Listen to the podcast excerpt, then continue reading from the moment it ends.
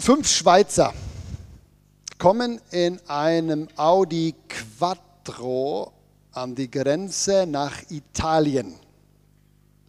Der Grenzbeamte hält sie an und sagt, alles aussteigen, es ist illegal, fünf Leute in einem Audi Quattro mitzunehmen. Fragt der Schweizer, was ist denn daran illegal? Der Grenzbeamte sagt, Quattro bedeutet vier. Sie sitzen aber mit fünf Leuten in diesem Auto. Aber Quattro ist doch der Name von dem Fahrzeug, antwortet der Schweizer irritiert. Hier, schauen Sie in die Papiere. Das Auto ist für fünf Personen zugelassen. Aber der Grenzbeamte bleibt stur. Er sagt, das Auto heißt Quattro, Quattro bedeutet vier und damit ist einer zu viel in diesem Auto. Da wird der Schweizer zornig ja, und sagt, ich möchte sofort Ihren Vorgesetzten sprechen. Aber der Beamte bleibt ganz entspannt und antwortet nur, der hat leider keine Zeit für Sie. Der ist gerade beschäftigt mit zwei Personen in einem Fiat Uno. Sehr gut. Also, wieso erzähle ich euch den Witz? Der Witz handelt von einem sturen Festhalten an einem Gesetz, das es gar nicht gibt. Und das hat tatsächlich ganz viel mit der Predigt heute zu tun, aber dazu gleich mehr. Ich habe aktuell die große Freude, eine Person begleiten zu dürfen. Und die Person, die möchte wieder ganz neu mit Jesus durchstarten und kommt regelmäßig mit ihren Fragen zu mir. Und eine der immer wiederkehrenden Fragen äh, betrifft das Thema Sünde. Ja, was ist Sünde? Wie gehe ich um mit Sünde? Und wenn ich sündige?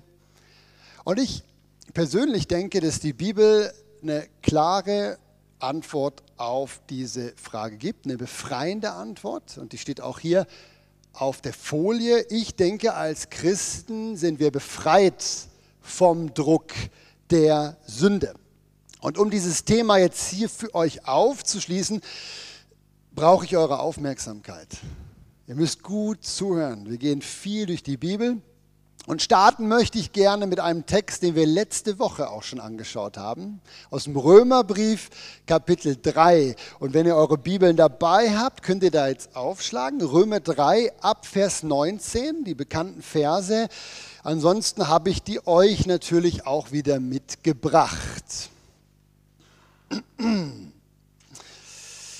Hier schreibt der Paulus, alles, was das Gesetz Gottes sagt, richtet sich an die, denen es verordnet wurde. Das sind wir alle. Aus dem Kontext wird es klar. So wird jeder Mund, gestopft und die ganze Welt sieht sich dem Urteil Gottes verfallen. Denn durch das Halten von Geboten wird kein Mensch vor Gott gerecht, also kommt keiner in den Himmel. Das Gesetz Gottes führt nur dazu, dass man seine Sünde erkennt. Doch jetzt ist die Gerechtigkeit Gottes außerhalb vom Gesetz sichtbar geworden. Es ist die Gerechtigkeit Gottes, die durch den Glauben an Jesus Christus geschenkt wird und allen zugute kommt, die glauben. Letzte Woche habe ich euch diese Verse schon gezeigt, weil ich hier zeigen wollte, in den Himmel kommt man allein aus Gnade, ohne eigene Werke. Darum ging es letzte Woche. Diese Woche möchte ich euch gerne einen zweiten wichtigen Punkt aus diesen Versen zeigen. Aber erstmal eine Frage an euch. Von diesen Versen her, Wovon genau wird ein Mensch befreit, wenn er anfängt an Jesus zu glauben? Wovon genau wird ein Mensch befreit, wenn dieser Mensch sich bekehrt?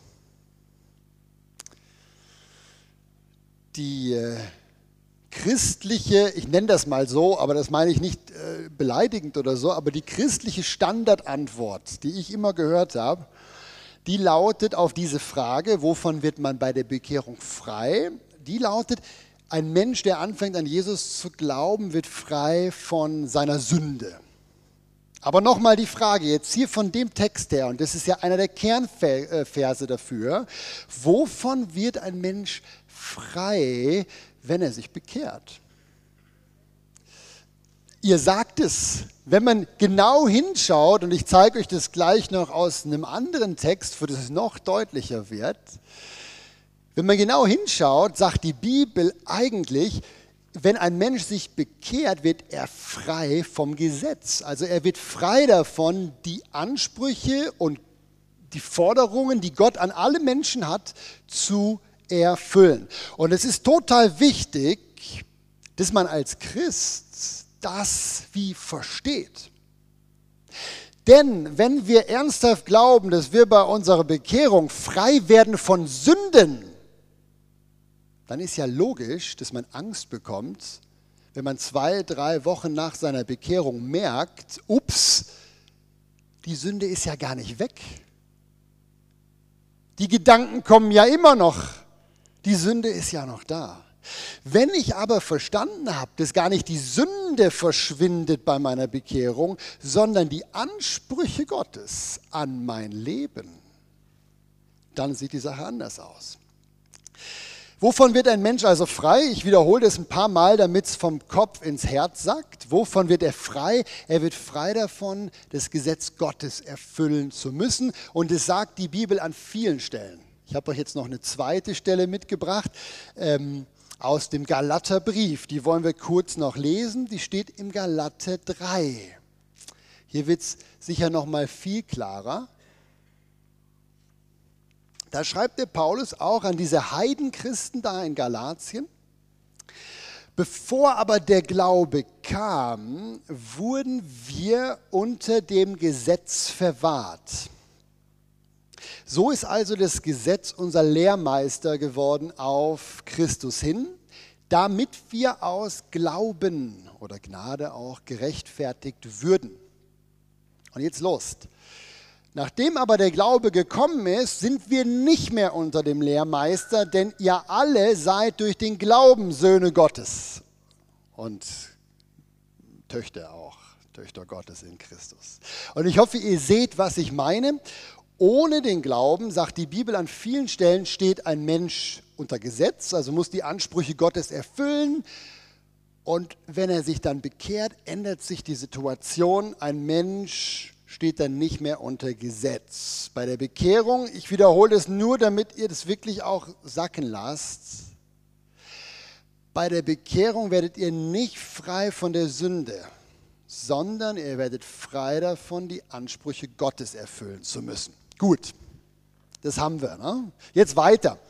Paulus nennt, Paulus nennt das Gesetz hier in dem Vers einen Lehrmeister.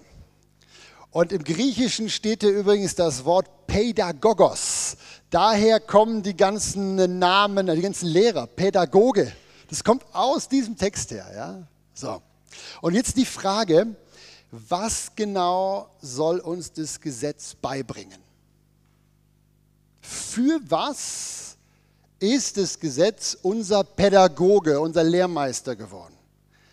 Das ist wichtig, dass wir das wie verstehen. Was soll uns das Gesetz beibringen? Die Antwort finden wir wieder im Text, den wir eingangs schon gelesen haben, aus dem Römerbrief. Ich schlage jetzt nochmal zurück in äh, Römer 3. Da habe ich es euch dick markiert. Seht ihr das? Ja, ich habe da also nichts abgeändert, so steht es in der Bibel. Ja, das Gesetz soll uns beibringen, was Sünde ist. In der Schlachterübersetzung steht, durch das Gesetz kommt Erkenntnis der Sünde. Wieso kommt durch das Gesetz Erkenntnis der Sünde? Ist gut, dass wir uns da eine Sekunde drüber Gedanken machen. Ich erkläre euch das an einem Beispiel. In der Schweiz haben wir jede Menge Gesetze. Ja? Und eins davon lautet, ein Gesetz, auf unseren Autobahnen dürfen wir nicht schneller fahren als 120 Stundenkilometer. Genau. So ist das Gesetz. Was ist, wenn wir schneller fahren? Wenn wir schneller fahren als 120 Stundenkilometer, dann begeht man eine Straftat. Wir können auch sagen, man begeht eine Sünde gegen die Schweiz. Einverstanden. Und jetzt wird es wichtig. Woher weiß ich denn, dass schneller fahren als 120 km/h eine Sünde ist? Genau, weil das Gesetz mir sagt, 120 Stundenkilometer und keinen Kilometer mehr. Ja. Und genau das sagt die Bibel auch in Bezug auf unser Verhalten gegenüber Gott. Exakt das Gleiche. Ähm, ich lese jetzt Verse wieder aus dem Römerbrief, Römer Kapitel 7. Ich finde hochspannende Verse. Ist exakt das, was ich euch gerade erklärt habe mit der Autobahn. Lasst mal diese Texte auf euch wirken. Hier schreibt der Apostel Paulus, was wollen wir denn nun sagen? Ist das Gesetz Gottes Sünde? Nee, das sei ferne. Aber ich hätte die Sünde nicht erkannt, außer durch das Gesetz. Denn, und jetzt bringt er ein Beispiel, von der Begierde in mir hätte ich nichts gewusst wenn das Gesetz nicht gesagt hätte, du sollst nicht begehren. Jetzt nahm aber die Sünde in mir einen Anlass durch das Gebot und bewirkte in mir jede Begierde, denn ohne Gesetz ist die Sünde tot. Seht ihr? Genau das habe ich euch gerade erzählt am Beispiel von der Geschwindigkeitsübergrenzung. Ja, die Sünde wird eigentlich erst dann zur Sünde, wenn es ein Gesetz gibt, das mir etwas verbietet. Einverstanden. Und jetzt wird es wichtig. Angenommen, die Schweiz würde plötzlich auf die Idee kommen, ihre Gesetze zu ändern. Angenommen, unsere Regierung würde plötzlich beschließen, dass sämtliche Geschwindigkeitsbegrenzungen auf der Autobahn aufgehoben werden würden. Was wäre dann? In dem Moment, wo dieses Gesetz abgeschafft werden würde, in dem Moment wäre es keine Sünde mehr, schneller zu fahren als 120. Einverstanden? Ja? Mit anderen Worten, das, was früher Sünde war, ist jetzt keine Sünde mehr, weil es kein Gesetz mehr gibt, das mir was verbietet. Einverstanden? Und ich denke, ihr merkt schon, worauf ich hinaus will. Denn genau das haben wir gerade in der Bibel gelesen. Exakt das. Aus dem Galaterbrief. Nachdem wir zum Glauben gekommen sind, stehen wir nicht mehr unter dem Gesetz. Aber was bedeutet das für uns? Was ist die praktische Auswirkung davon, dass ein Christ nach seiner Bekehrung nicht mehr unter Gesetz steht, nicht mehr verpflichtet ist, die Ansprüche Gottes zu erfüllen. Der Paulus gibt uns im Römerbrief extrem viele klare Antworten und ich wundere mich immer, wieso so viele Christen die überlesen. Ich zeige euch die jetzt mal in komprimierter Form. Eins haben wir gerade schon gelesen. Was ist die Folge davon, dass wir nicht mehr unter Gesetz stehen? Erste Stelle aus dem Römerbrief. Ohne das Gesetz ist die Sünde tot. Das Wort könnte man auch übersetzen mit machtlos und ihr wisst jetzt wieso. Ja, kein Gesetz, kein Verbot mehr. Es geht weiter. Kapitel 4. Wo kein Gesetz ist, da ist auch keine Übertretung mehr. Ist ja logisch. Nächste Stelle, Römer Kapitel 5. Wo aber kein Gesetz ist, da wird die Sünde nicht mehr in Rechnung gestellt. Die praktische Konsequenz davon, dass ein Gläubiger, dass ihr vom Gesetz befreit seid, ist die, dass ein gläubiger Mensch für die Sünde, die immer noch da ist und die er auch immer noch tut, nicht mehr zur Rechenschaft gezogen wird. Das habe ich mir nicht ausgedacht, das steht im Römerbrief. Ja, denn wo es kein Gesetz gibt, da gibt es keine Sünde mehr, keine Übertretung mehr. Modern könnte man Folgendes sagen, ihr kennt das geflügelte Wort, wo kein Kläger, da kein Richter. Wo kein Kläger, da kein Richter. Und genau das ist es, was das Neue Testament über uns Christen sagt. Wir sind frei, Ansprüche Gottes erfüllen zu müssen. Egal was wir tun, egal was wir nicht tun, Gott wird nicht mehr verurteilen. Das ist unglaublich, oder? So unglaublich, dass es ganz vielen Christen schwerfällt, das auch nur zu denken. Aber es ist wahr, ich habe euch das gerade aus dem Neuen Testament gezeigt. Als Christen seid ihr befreit vom Druck der Sünde, weil ihr befreit seid von jedem Gesetz, was euch sagt, das und das ist verboten. Aber aus irgendwelchen Gründen trauen wir uns nicht, diesen Gedanken zuzulassen.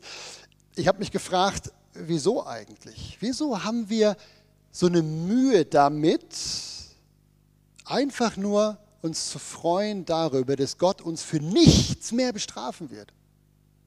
Wieso haben wir Mühe damit, diese Freiheit einfach nur zu feiern, ohne Angst, noch irgendwas falsch machen zu können?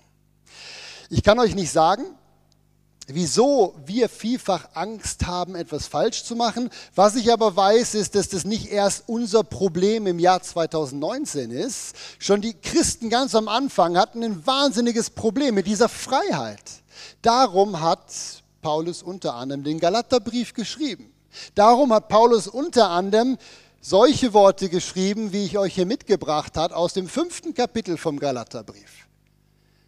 Da schreibt er nämlich schon an die Christen im ersten Jahrhundert, jetzt steht endlich fest in der Freiheit, zu der uns Christus befreit hat. Jetzt lasst euch doch nicht wieder in ein Joch der Knechtschaft spannen. Und mit dem Joch ist das Gesetz gemeint. Das wird aus dem Zusammenhang klar. Und ihr seht es. Paulus fordert die Christen auf, sich zu befreien von dem Druck der Sünde. Denn, man kann das nicht oft genug sagen, natürlich ist die Sünde noch da. Mit unserer Bekehrung verschwindet die doch nicht einfach. Die alte sündige Natur ist da. Aber was seit unserem Gläubigwerden nicht mehr da ist, ist das Gesetz Gottes, was diese Sünde zur Rechenschaft zieht. Ohne Gesetz hat die Sünde keine Macht mehr. Ich weiß noch, wie es mir ergangen ist, als ich das zum ersten Mal verstanden habe. Als ich das zum ersten Mal verstanden habe, habe ich mir gedacht, wieso hat mir das nicht früher jemand erzählt? Wieso habe ich das in meiner Gemeinde nie gehört? Aber dann kam der zweite Gedanke. Und ich könnte mir vorstellen, dass hier jetzt der ein oder andere sitzt, der genau den auch hat. War mein zweiter Gedanke, habe ich euch mitgebracht. Mein zweiter Gedanke war das hier. Ist es Gott wirklich vollkommen egal, wie ich lebe? Wie gesagt, ich vermute mal, dass es Leute hat hier im Raum, die jetzt froh sind, dass ich das jetzt aufschreibe, weil ihr diesen Gedanken auch habt. Ist es Gott wirklich egal, wie ich lebe? Ich möchte euch die Frage beantworten, die musste ich für mich ja auch beantworten. Und ich möchte die wieder nicht beantworten mit meinen Worten, sondern mit Worten aus der Bibel. Das ist dann viel glaubwürdiger. Wenn ihr möchtet, könnt ihr mit mir kurz in den ersten Korintherbrief schlagen. Da schreibt Gott nämlich durch den Apostel Paulus eine Antwort auf diese Frage, ob es ihm wirklich egal ist, wie wir leben. Ähm, die erste Stelle, es sind sogar zweimal, wo der Paulus das sagt. Die erste Stelle finden wir im 1. Korintherbrief, Kapitel 6, Vers 12. Da schreibt der Paulus: Alles ist mir erlaubt, aber nicht alles ist nützlich für mich. Alles ist mir erlaubt, aber ich will mich von nichts beherrschen lassen. Und weil das so wichtig ist, weil er wusste, hey, wir haben Mühe, wir Christen, das zu glauben, sagt es gleich nochmal äh, vier Kapitel weiter. Äh, in Kapitel 10, fast gleicher Wortlaut, nicht ganz. Da sagt er, es ist mir alles erlaubt, aber nicht alles ist nützlich.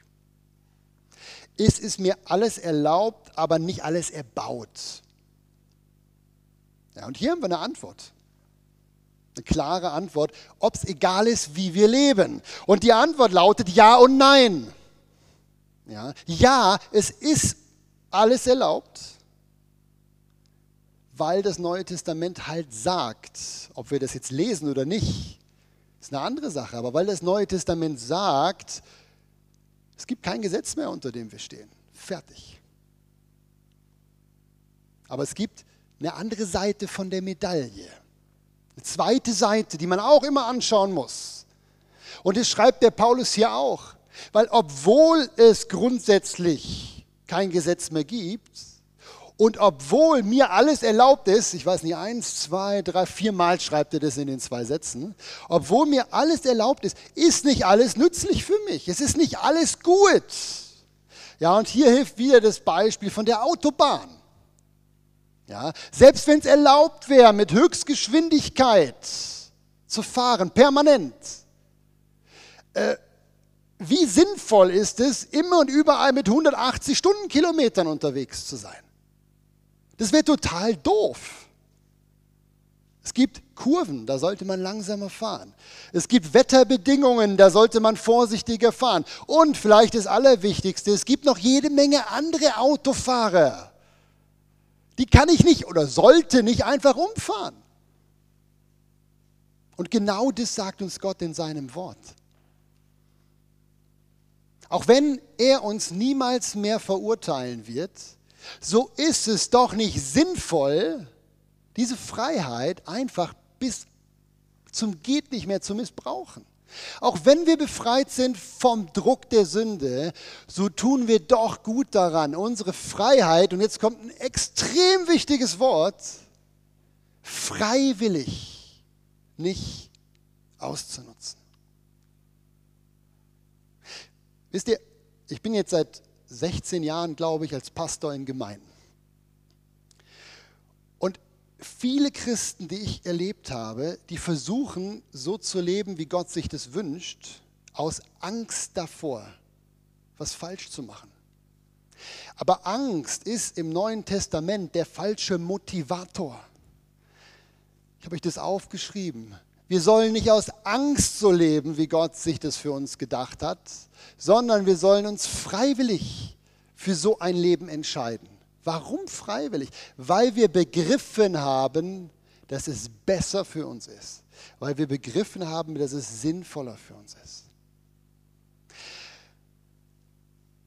Ich hoffe, dass ich euch mit dieser Predigt von der Bibel her, nicht weil ich mir das überlegt habe, sondern von der Bibel her aufzeigen konnte, dass ihr euch erstmal im Grunde keine Sorgen machen müsst über das, was ihr da in eurem Herzen noch findet an Sünde. Denn wenn ihr an Jesus geglaubt habt, seid ihr befreit vom Gesetz Gottes. Ihr seid frei von den Forderungen, die Gott irgendwann mal an euch hatte. Umgekehrt lehrt das Neue Testament aber natürlich auch, dass Gott einen Plan für euer Leben hat und dass ihr um euretwillen gut daran tut, wenn ihr eure Freiheit, da ist das Wort jetzt wieder, freiwillig einschränkt. Ich möchte schließen mit einem Vers wieder aus dem Galaterbrief, wo ich finde, der das alles, was ich gesagt habe, wunderbar auf den Punkt bringt. Steht im Galaterbrief Kapitel 5 auch. Da schreibt der Paulus wieder an diese Christen da in Galatien, die das einfach nicht verstehen wollten, diese Freiheit. Ja, da sagt der Geschwister, ihr seid zur Freiheit berufen, aber, das ist die zweite Seite jetzt der Medaille, gebraucht eure Freiheit nicht als Vorwand, um die Wünsche eurer selbstsüchtigen Natur zu befreien. Ja, seht ihr das? Die selbstsüchtige Natur, die ist natürlich noch da. Was sollen sie stattdessen tun? Sie sollen sich einander dienen in Liebe. Um in unserem Beispiel von der Autobahn zu bleiben, sie sollen freiwillig die Geschwindigkeit immer wieder reduzieren, um die anderen Autos nicht umzufahren.